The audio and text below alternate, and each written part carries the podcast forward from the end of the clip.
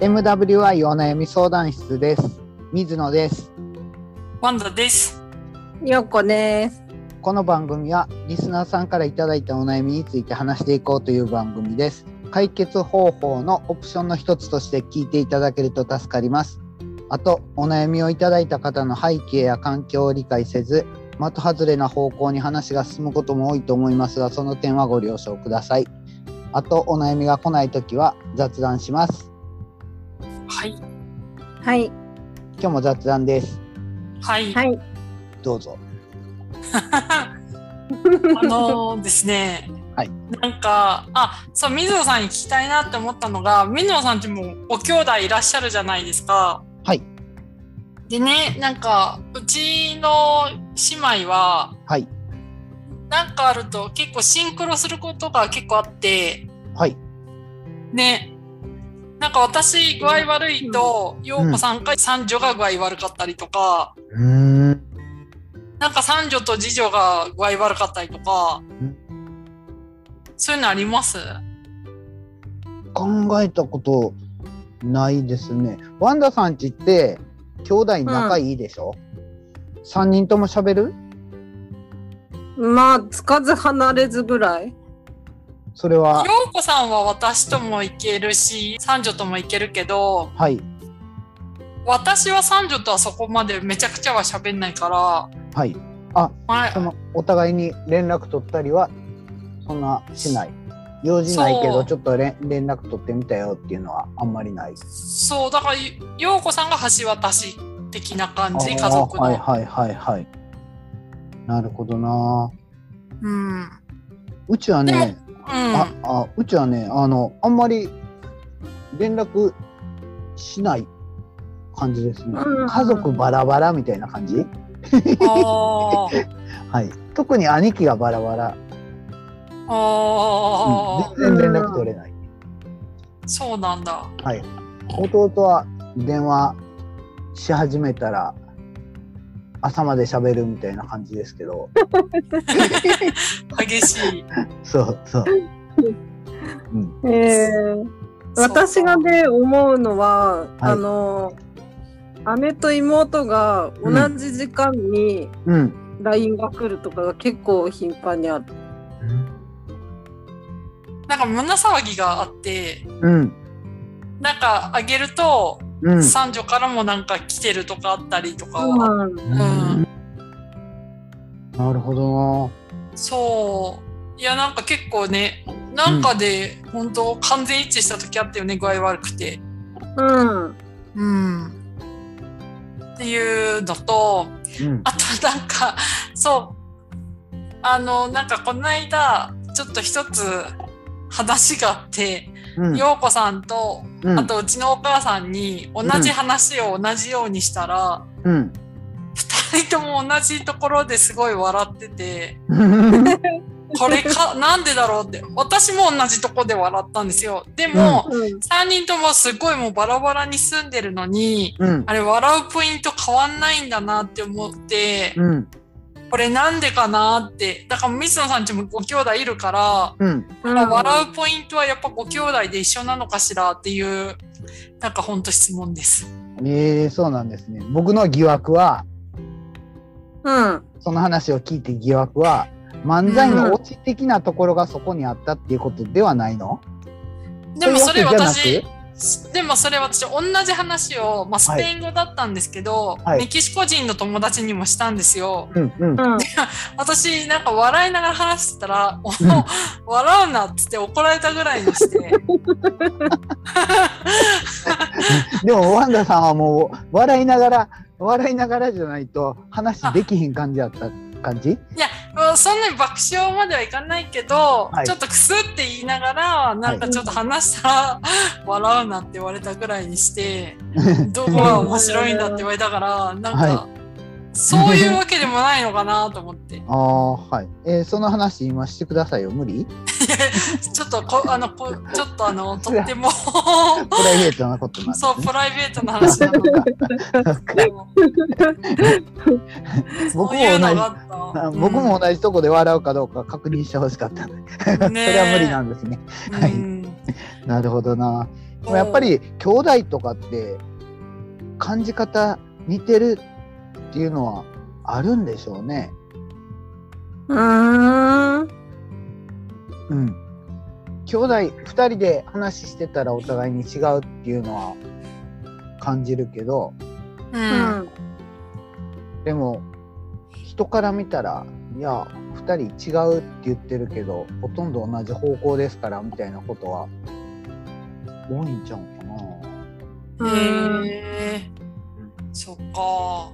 アホとかもなんかそれって、あの、同じ環境で過ごしてたとか、うん思考が似てるとか、うんね、時間を、が、環境だったりがそうさせてるのかなと思うけど、うちは全く当てはまらないから。そう。例えば、本当に私15で家出てるので、うん陽子さんと一緒に住んだのも、本当最初の10年ぐらいだよね。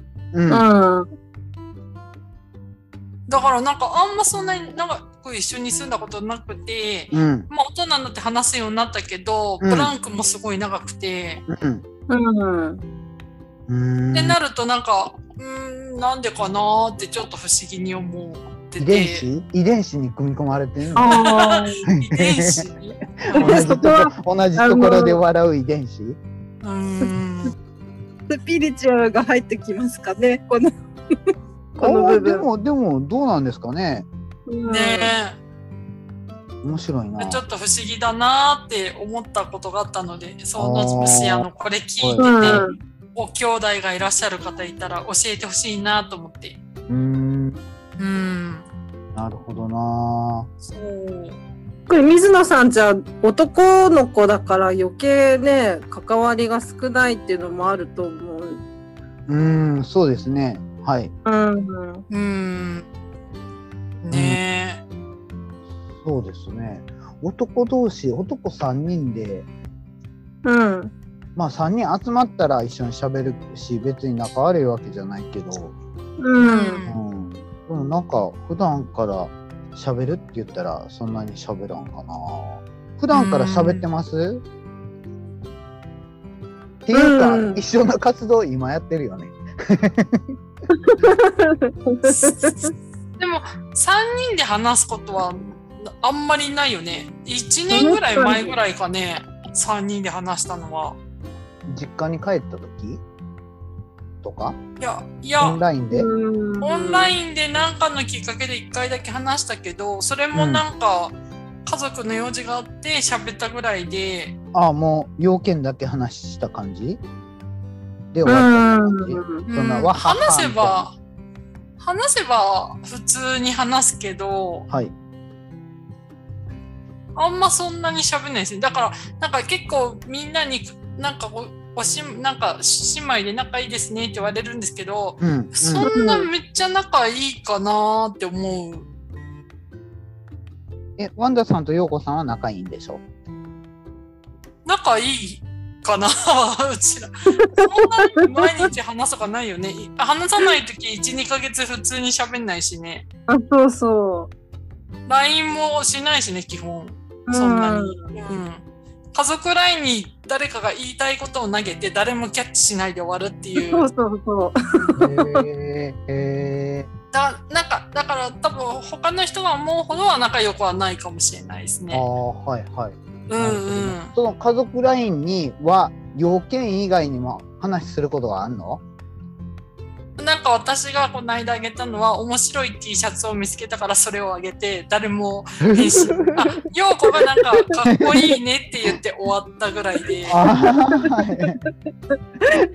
へえなんかほのぼのしてるな家族 LINE とかなんか変なの見つけて写真をあげてはい。誰かが多分なんかコメントするみたいな感じですかね。へーしない時も多いけど。なるほどなうちは家族 LINE って、そもそもお父ちゃんはスマホ持ってないから LINE できんから、うん。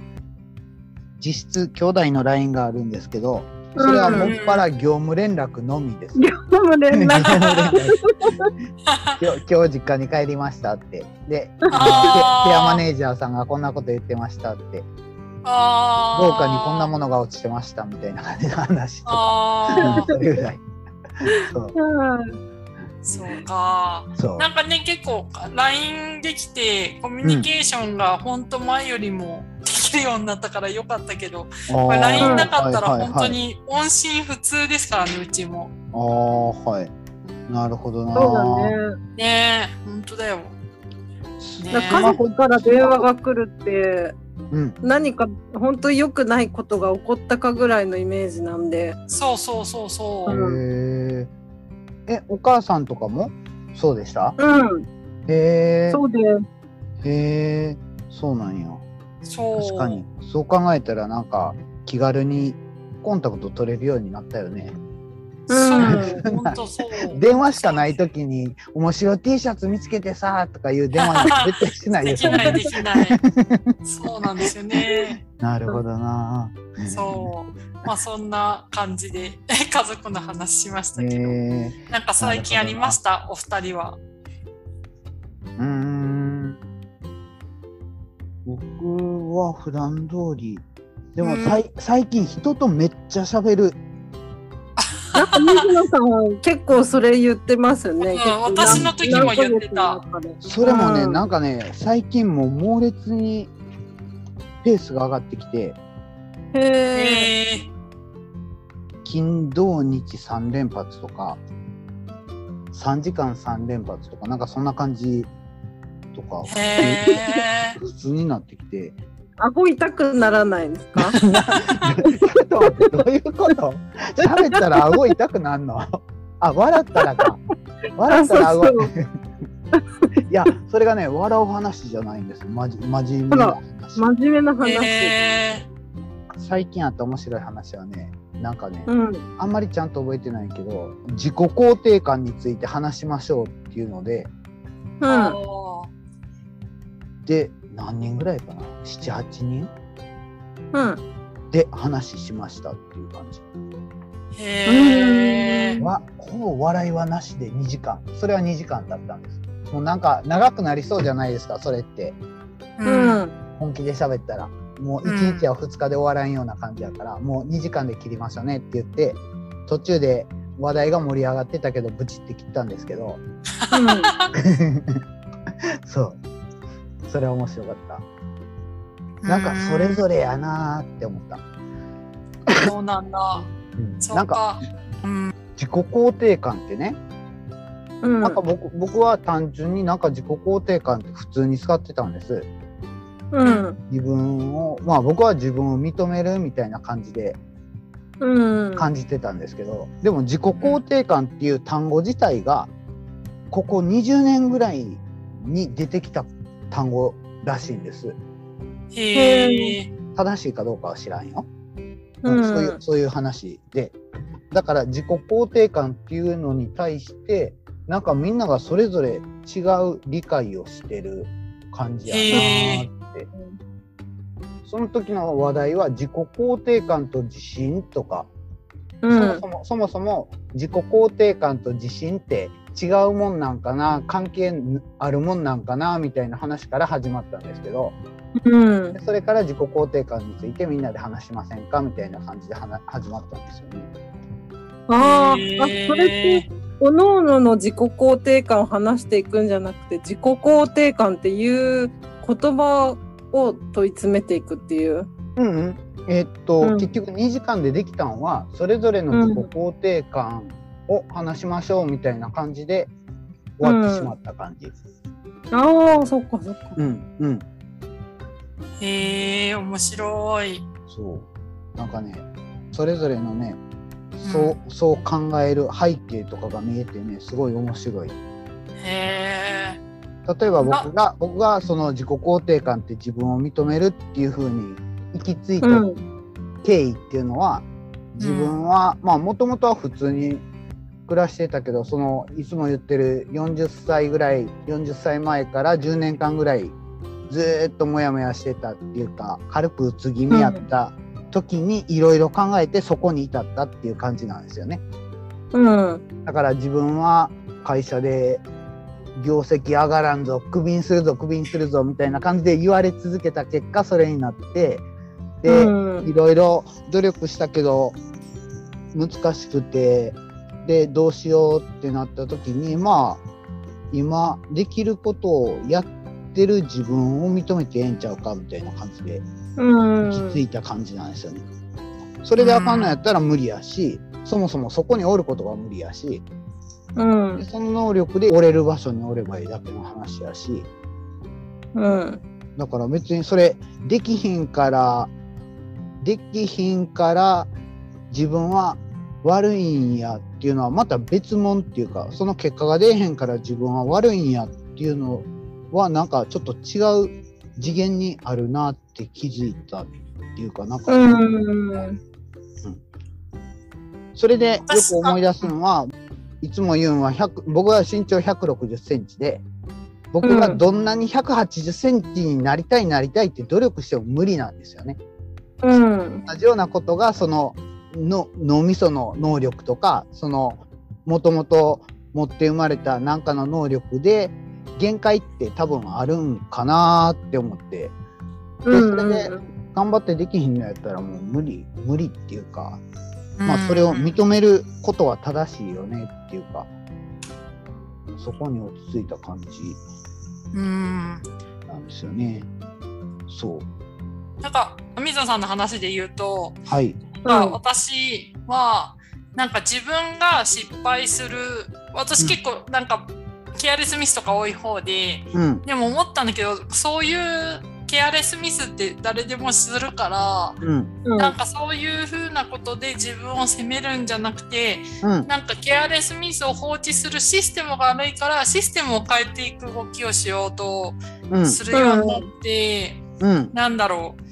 なんだろう。なんかそういうのと、その、なんか自己肯定が違うっていうのは本当同意で、うん。うん。あとなんかツイッター見てると、うん。なんか人と比較して、うん。なんか自分はダメだって言って、なんか、あとなんかこれしか勝たんっていう言葉をよく見るのも、えなみんなこれしか勝たんとか、なんか最近よく、うん、勝たんってなんかそういう言葉をよく見るんですけど、うん。誰かと比較したり、何かと比較して、なんか、人よりも上にいる自分に対して肯定をする人が多いなって思うこうん。とがあって、うん。うん。なんか、それで今なんかスペイン語の勉強ですごいそういう風な内容の文章をいっぱい読まされてるので、でもなるほど。うん。全て、はい。全ての結論は人となんか比較しても何にもならんってうん。行き着くので、うん。なんかそう思うと、なんかだからそれもあって日本帰るの怖いなって思うんですけど、うん。なんか日本だとそのなんかすごくなんだろうなステレオタイプな感じでうん。美しさとかうん。なんかその、なんか自分の成功ってこういうものとかいっぱい、うん。あなんか型がすごいガチガチだから私それにうん。何にも当てはまらないのでうん。すごい怖いなと思っていて。うん。うん。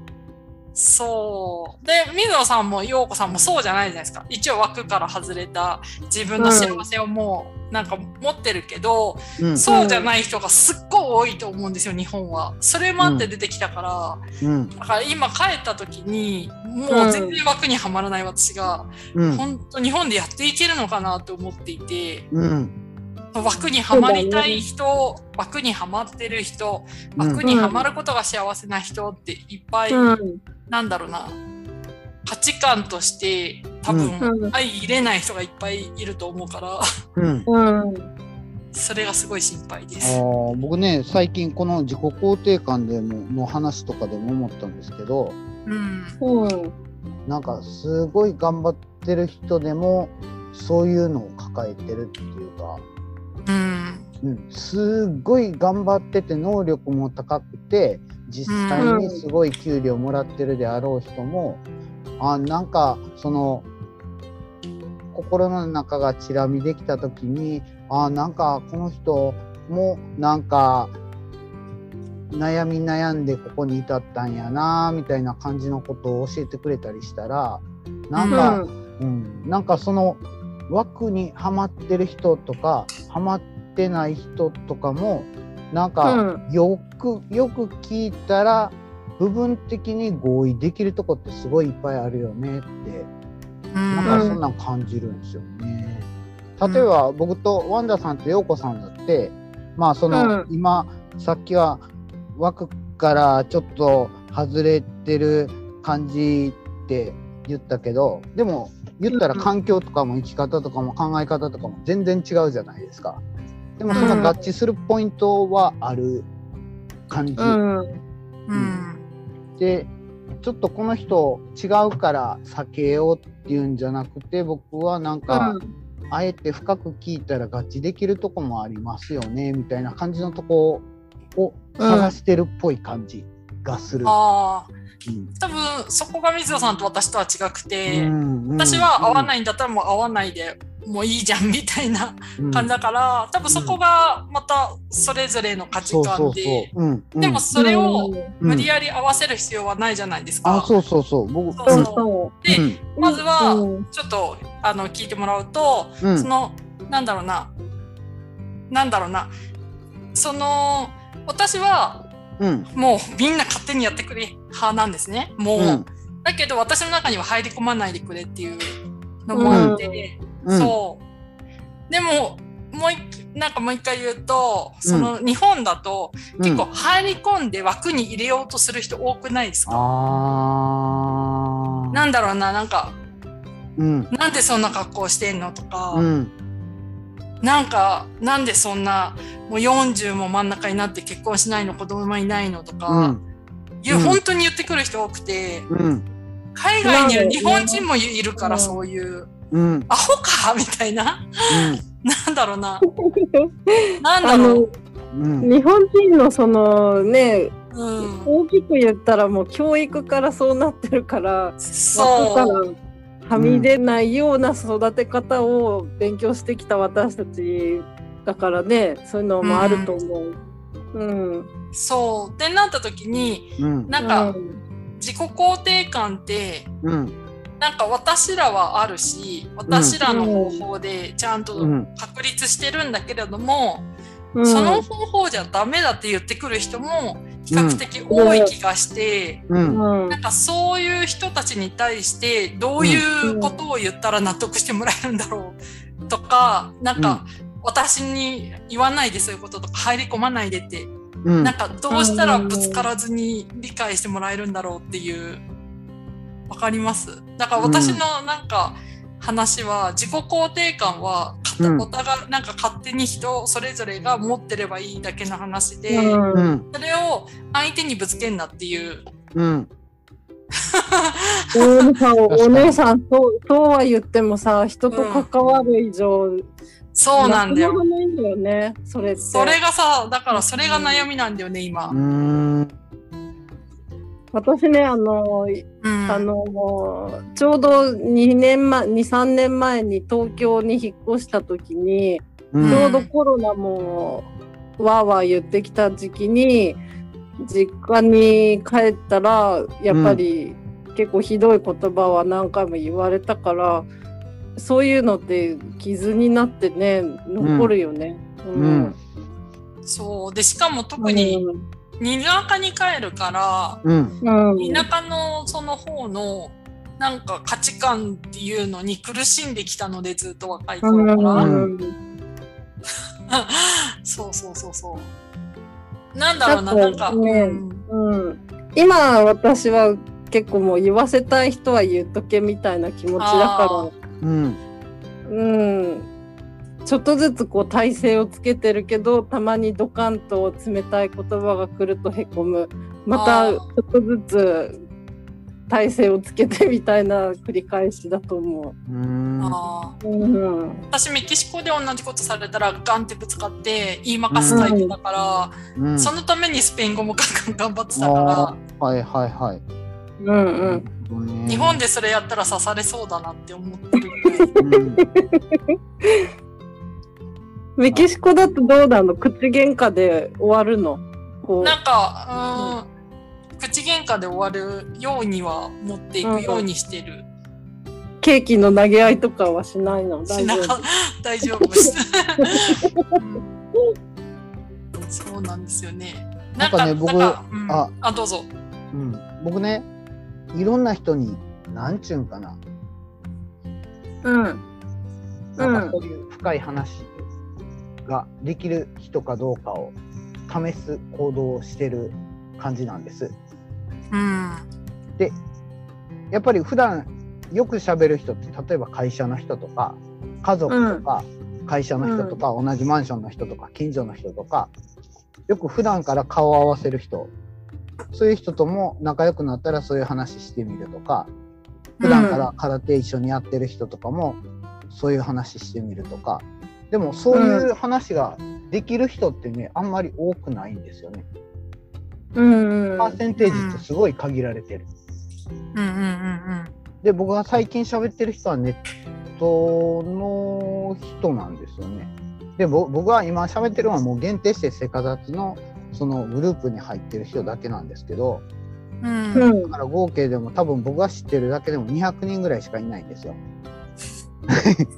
そその中で話してなんかその話に乗ってきた人と喋ってる感じなんですけど、う。うんん。うん、でもそれぞれ全然環境も違うしバックその今まで育ってきた環境も今の生活環境も違うしそもそも名前も顔も知らん人もおるし、うん。うんでもそういうのが逆にそういう状態やからできるっていうこともあるんかなとか思ったり、う。うんん。うん、なんか潜在的にそういうのを求めてる人はどっかにおるなっていうふうには感じてるんですよね。うん。うん、だから別にあの周りの人近くの人に理解されへんとかあんまりその仲良く喋れる人がおれへんって言ってもなんか今の時代そこじゃないその自分が実際におる場所じゃなくてもつながる機会っていっぱいあるからうん。そこに活路を見出すじゃないけど世界を広げていったら、うん、なんか似たような考えをしてる人とかそういうことを考えてみたいですっていう人とかそういう人もいっぱいおるよねって、う。うんん。でもそれを見つけるにはどうしたらいいかって言ったらこっちからそういうのを求めてますっていう発信をせなあかんのよね。うん。だからた例えばこの番組だってそういう話を僕はやりたがるっていうのはそういう人いませんかってなんか声かけてる感じ。うん。うん、で例えば僕今話聞いててなんか小学生のいじめいじめられてる子とかそんなんを思い浮かべながら聞いてたんですけど、うん。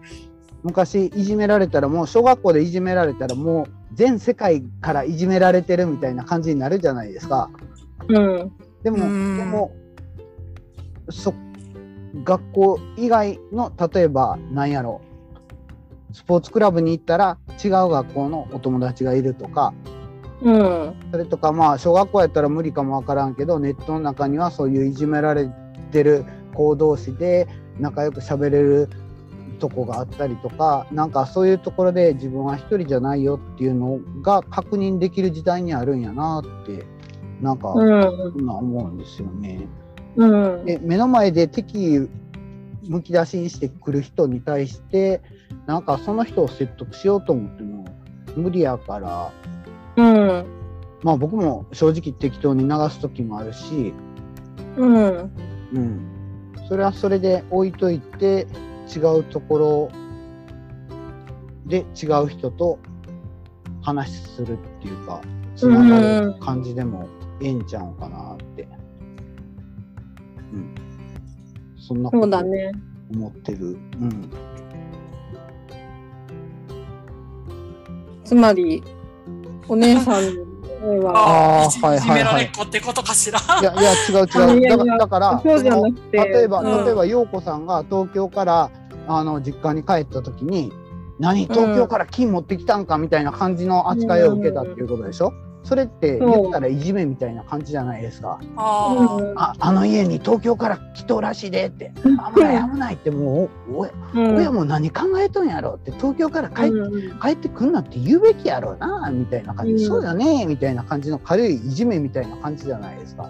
うんうん。でもなんかもうそういう人はと喧嘩？喧嘩？じゃないけどなんかもうそれはそれで置いとくしかないよねってもう相手は敵持って持ってんねんから、そのそこに立ち向かう労力はいらないよなって。うん。ううん。ん当然その人とその他の他のことに関して喋れるんやったらその策をそれを探るべきやって僕は思うけど、うん、そうなんだそれにで関しても。それを言われた言う人は言うから、うん。それを言われた私の心を自分でどう癒していくかが大事かなっていう、うん、ううん。ん、うん、それはそれこれはこれっていう感じなんかな。うん、うん、そんな感じかな。なんかうまくまとまあめられきっとねお姉さん水野さんが言いたいことで私が思ったのはお姉さんにはそのまだ見ぬそういう悪人 悪人？そうそうそう、自分の敵まあ敵がいっぱいおるやろうなってワンダさんはなんか、まあ、警戒してる感じなの敵かなが多いとかは思ってなくて、うん。はい。なんか多はい。分そこでちょっとこう、うん。理解の齟齬があるかなって思うんだけど、うん、でもやっぱなんかその生きていく中でその中の枠組みに当てはめようとする人がいるから、それででも敵じゃないじゃないですか。それはか、彼らの価値観でやってること。うん、だけど私の価値観は違うから、うん。なんかその違いをなんか理解してもらうためにはどういう風にしていったらいいかなっていう悩みであってなんかうん、ああ、そ敵こそこそこ。とかなんかそういうのは思ってはないかな、だからちょっと今んってなってたのはそれがあって相手も親切でやってるかもしれないあそうそうそうそうそう、うん。なんか正義感が間違ってるっていうか、私には合わないあとは私の正義感が相手には合わない、うん、でもうん多分でもでもあのまあはっきり言うと水野さんとぶつかるのってそこかなって思うんですよ。だってお互いの正義が違うし、うんでも水野さんは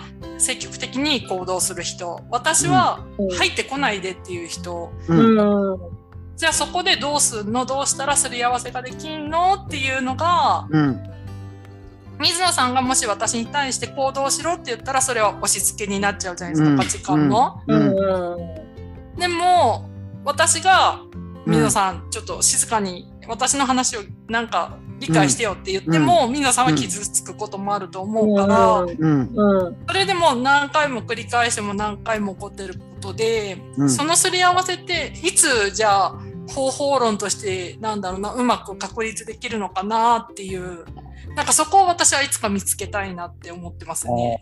はい、はい、はい。そこってすごく時間もかかるし、そうね。ううんん。うん、あすごいねそそう見つけたいなって思うことがすごいと思うん、そう。うん、だってもうほら、うんなんだろう。同じことを繰り返すのってもううん。疲れちゃうし、うん、うん。でも、お互いに譲らないのだっておかしいじゃない、うん、どっかでもすり合わせるポイントがあってただそれが見つけられてきてなくて、うん、じゃあどうやったら見つけられるのっていう話まではまだいけてないけどうん、お互いにそういう方向性いってるんだったらいいじゃん、いけいつかは。うんうんでもさ、うちらの実家の人たちってさ、うん、そういう違いをさ認めようっていうさうん、ところまではまだいかない人たちも多いから、うん、だからやっぱりそういうさちょっとこう差別的なことを言う人も地元に多いから、うん、さてじゃあそういう人たちを同じうんなんかこう舞台に上げるために、どうん。最初にどういう一歩を踏み出したらいいのかなっていう話さ。うん、敵だとかそういう話はしてない。うん、うん、うん、あそうだね。それでお姉さんがその人たちを引き上げるって言ったけどその人たちの引き上げるよりかは私たちが階段降りていくしかないんじゃないかな。でもさ階段降りてってさ同じさ差別的なことは言えないじゃん。言えない。うんそこなんだよね。うん、エレゲーターじゃないから引き上げるのもね難しい。できないし、うんかといって私たちがその人間性を落として話もできないし、うん。じゃあ次の一歩何かなっていう話で考えるとやっぱさあの、うん。結構村で活動してる人たちはい、うん。なんかいろいろ話してみたいなって思う。ん。なるう。なんか今あるじゃないですかその国でやってる協力隊的な。うん、ううんん、うん、うん、で、うん。確かにな。うん。あ、村で花活動してる人と話してみたい。なんかあの、なんか村落の、なんなんか結構その、なんでしたっけ、なんか盛り上げるなんとか協力隊って今あできてあ、るじゃないですかはいはいはいはいはいはい。そういう人たちってまさにそれかなって思ってます。あなるほど。うん。僕の知り合いに候補がいます。ああ、素晴らしい。でも、でもその人は行こうかなっていう状態だから、ちょっとああかんかも。まだあかんかも。ねなるほいやー、深い、深いね。深いそう深いうんどうん。こういうのって結論ないからもう喋らんとこうっていう手段を取る時もあるんですけど多分結論なくても、いろんな人と喋るとか例えばここにうん3人にもう1人入れたらまた議論が違う方向に行くとか、うんうんうん。結論に近づくとか、3人で気づかんかったなんか視点が見つかるとかなんかうんそういうのを発見していくのがすごい面白い感じなんですそうですね最近のマイブームよ。うん。そう52歳がすることか？みたいな感じで思うけど。そうね。まあでも、議論するときは、まず前提条件をまず一回鳴らさないとできないから、えうんまあそれを、そうそう、はいするのが楽しいですよね。それ前提条件ってどうどういう感じ？この続きは次回にだね。次回で、また次回、あそうですね。じゃあすごい時間見えるんだね。次回でやりましょう。はい。はーい。えー。はい終。わりますね。はい。はい。えっと、皆様からのお悩みをお待ちしております。あと、聞いていただいた感想などもいただけると嬉しいです。メールアドレスは mwy.onayami.gmail.com です。ツイッターは、ハッシュタグ MWY 相談室です。ということで、終わります。さよなら。バイバイ。ありがとうございました。はい。いはーい。